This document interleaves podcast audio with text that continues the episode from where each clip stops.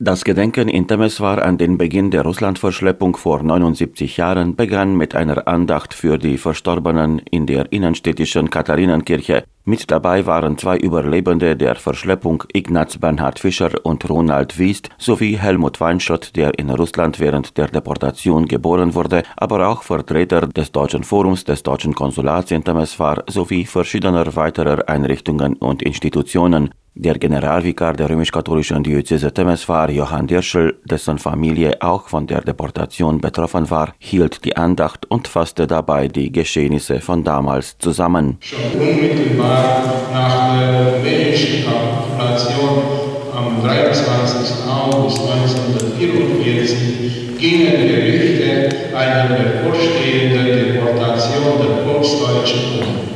Neben anderen äh, Reparationsleistungen sollte Stalin angeblich 100.000 rumänische Staatsbürger als freiwillige Arbeitskräfte für den Wiederaufbau der Sowjetunion gefordert haben.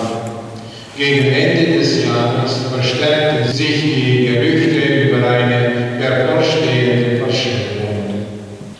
Natürlich wurden Listen angefertigt von den Minderheiten Listen über die hier lebenden Deutschen zwischen Oktober und Dezember 1944.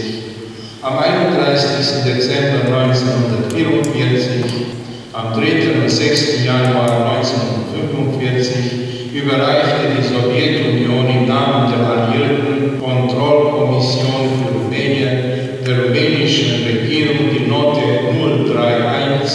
mit der Aufforderung, alle Deutschen für Arbeiter in der Sowjetunion zur Verfügung zu stellen.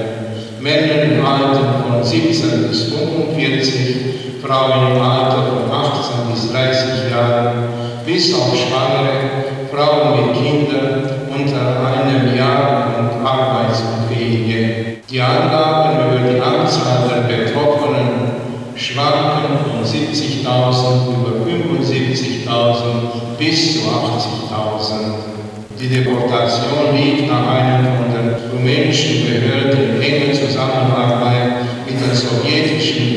massimo polvere, plan. The old cycling and for the community care for exile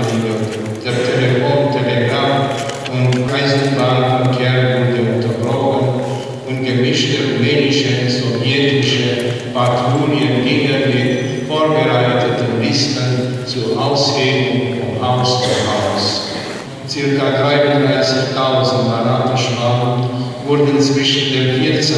und 16. Januar 1945 ausgehoben.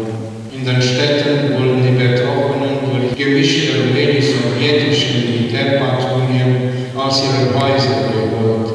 In den Dörfern fanden sich die Betroffenen nach Aufforderung durch Gendarmen und Gemeindediener in der Schule ein, von wo sie aus sie in Sammelstellen gebracht wurden, um anschließend mit Zügen nach Temeswar transportiert zu werden.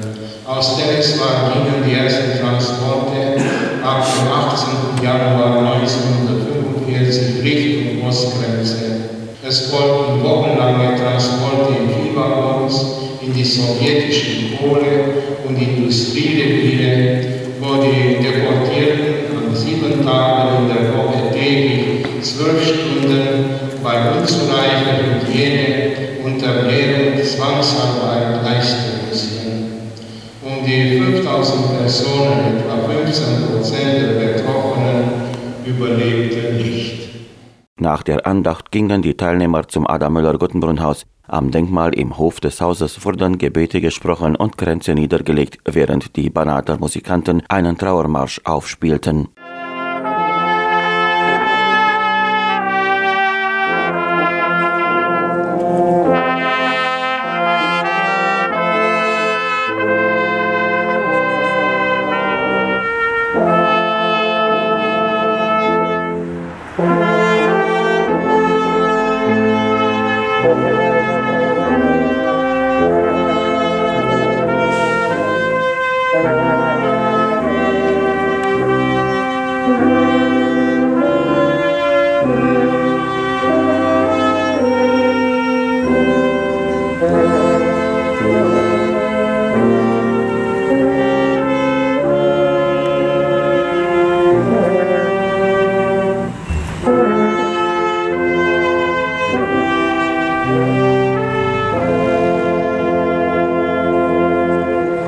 Sie haben viel gelitten.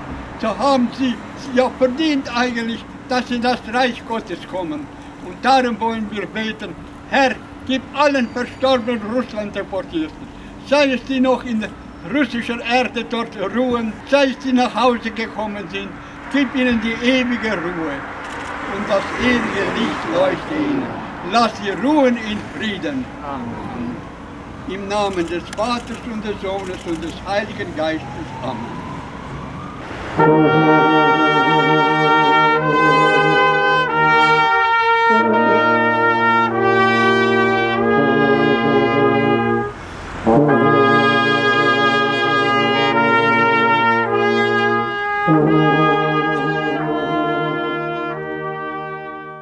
Anschließend gab es einen Empfang im Foyer des Adamüller-Gottenbrunn-Hauses. Die Gäste begrüßte der Vizevorsitzende des Deutschen Regionalforums Banat, Erwin Josef Ziegler. Einige seiner Erinnerungen aus der Verschleppung schilderte der Vorsitzende des Vereins der ehemaligen Russlanddeportierten Ignaz Bernhard Fischer. Mir ist es noch so klar, es war vor 79 Jahren, als wir am 31. Januar in Zaporozhe ausgeladen wurden und dort begann die Leidenszeit. Ich weiß noch genau, heute ist der 2.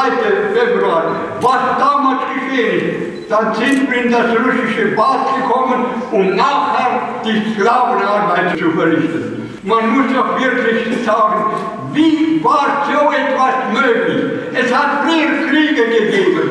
Da die Soldaten haben gekämpft, eine sind gefallen, andere nicht. War der Krieg zu Ende, dann sind sie auseinandergegangen. Aber mit der Zivilbevölkerung haben sie nicht viel zu tun gehabt und sind nach Hause gegangen. Aber im Zweiten Weltkrieg, da ist es ganz anders geworden. Da konnte man, wenn der Krieg aus war, nicht nach Hause gehen. Man musste Sklavenarbeit leisten. Und das Schlimmste ist, was vorher nie war, dass Frauen genommen wurden, Mütter weggerissen von ihren Kindern, junge Mädchen weggerissen von ihren Eltern und in ein fremdes Land geschickt worden, um dort Sklavenarbeit zu leisten. Das hat das 20. Jahrhundert die Menschen dort fertig gebracht. Und wie schwer war es? Es war ein Kalvarienweg. Schlimm war es dort. Freiheit darauf, Stacheldraht, bewacht vorne und hinten. Du konntest nicht hingehen, wohin du wolltest.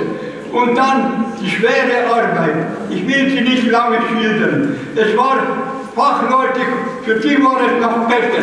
Die konnten auf ihre Facharbeit. Aber wir, Schüler, Frauen, Kaufleute oder Beamte, was waren, wir mussten die schwerste physische Arbeit leisten. Aber wenn nicht das war das Schlimmste. Das Schlimmste war der Hunger. Man hat uns nicht genug zu essen gegeben. Stellt euch vor, heute kann ich nicht satt sein. Morgen nicht, übermorgen nicht, nächste Woche nicht, nächsten Monat nicht, nächstes Jahr nicht, wenn ich auch da noch leben sollte. Viele wollten einmal nach Hause kommen und sie sind nicht gekommen. Sie sind dort einfach, mussten sie sterben. Wir hatten das Glück, es ist durchgegangen, dass wir fünf Jahre ausgehalten haben und in die Heimat zurückkehren konnten. Aber wir müssen auch all diese Menschen gedenken, die dort geblieben sind. Viele von ihnen, die sind als Kranke nach Hause gekommen sind, sind dann in der Heimat gestorben, an den Folgen, was sie dort mussten erleiden. Keinem Menschen soll jemals das passieren, was uns, an uns geschehen ist. Das ist unser Wunsch. Es wäre das Beste, wenn auch das das Letzte wäre. Leider wird es nicht das Letzte sein, wenn wir nur in die heutige Zeit hineinblicken. Da hilft nur ein Mittel. Wenn wir Menschen nicht fest an Gott glauben, wenn wir nicht unser Leben danach einrichten, dann werden sich immer wieder Katastrophen wiederholen. Und immer wieder wird der Mensch das leiden müssen. Und er kommt dann nicht drauf, dass das das Falsche ist. Wir wollen Gott bitten, er möge uns helfen, dass wir gut durch dieses Leben gehen. Danke für Ihre Aufmerksamkeit.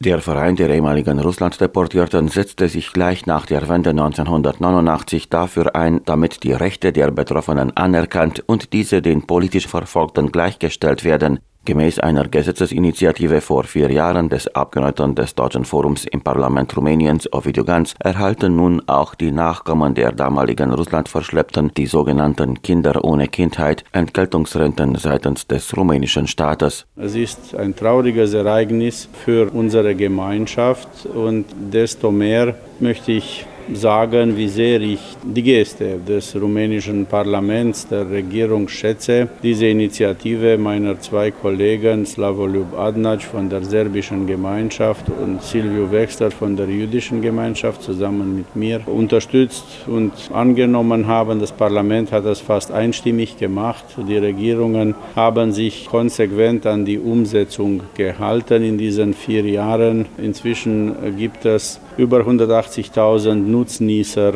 dieses Gesetzes, unabhängig von Wohnort oder Staatsbürgerschaft. Also das gilt auch für ehemalige rumänische Staatsbürger, deren Eltern verschleppt worden sind und die inzwischen auch im Ausland leben, nicht nur hierzulande. Ich glaube, es ist eine großartige Geste der moralischen Wiedergutmachung durch den rumänischen Staat. Und wie gesagt, deswegen bin ich äußerst dankbar. Es ist auch eine finanzielle Hilfe für Leute, die sehr darunter gelitten haben, Kinder, die damals ganz klein waren, deren Eltern plötzlich verschwunden sind, manche in Russland gestorben, aber auch im Falle einer Rückkehr war es mit Folgen, sei es physischer oder äh, psychischer Art. Es sind ja Situationen gewesen, wo die Kleinkinder sich nicht mehr an ihre Eltern erinnert haben. Das sind Traumata, die langjährig dann geblieben sind. Ich glaube, es war eine gute und gerechte Initiative. Sicher,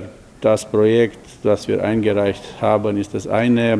Das Gesetz, was genehmigt wurde, ist das andere. Kein Gesetz ist perfekt. Aber wie gesagt, ich bin sehr dankbar dafür, dass es angenommen wurde. Zu den Ehrengästen der Gedenkveranstaltung in Temeswar für die ehemaligen Russlandverschleppten zählte auch der Vizekonsul der Bundesrepublik Deutschland Siegfried Keilhausen, der den Anwesenden eine Grafik mit dem Titel Nie wieder Krieg präsentierte. Gerade in der heutigen Zeit. Schauen wir uns in der Welt herum, schauen wir in die Ukraine, schauen wir nach Palästina, schauen wir nach Israel, schauen wir nach Afrika. Wir haben ständig mit den Folgen von bewaffneten Konflikten, von Kriegen zu tun. Folgen von Terrorismus. Und deshalb müssen wir, gerade wie heute bei dieser Veranstaltung, gedenken an die 79 Jahre seit der Verschleppung der Deutschen in die Sowjetunion, müssen wir die Erinnerung wachhalten, müssen uns immer wieder vor Augen halten, wie sinnlos Krieg ist, wie sinnlos die Folgen des Krieges sind. Deshalb stehen wir heute nicht nur für die Banater Deutschen, die 1945 verschleppt wurden, sondern wir stehen hier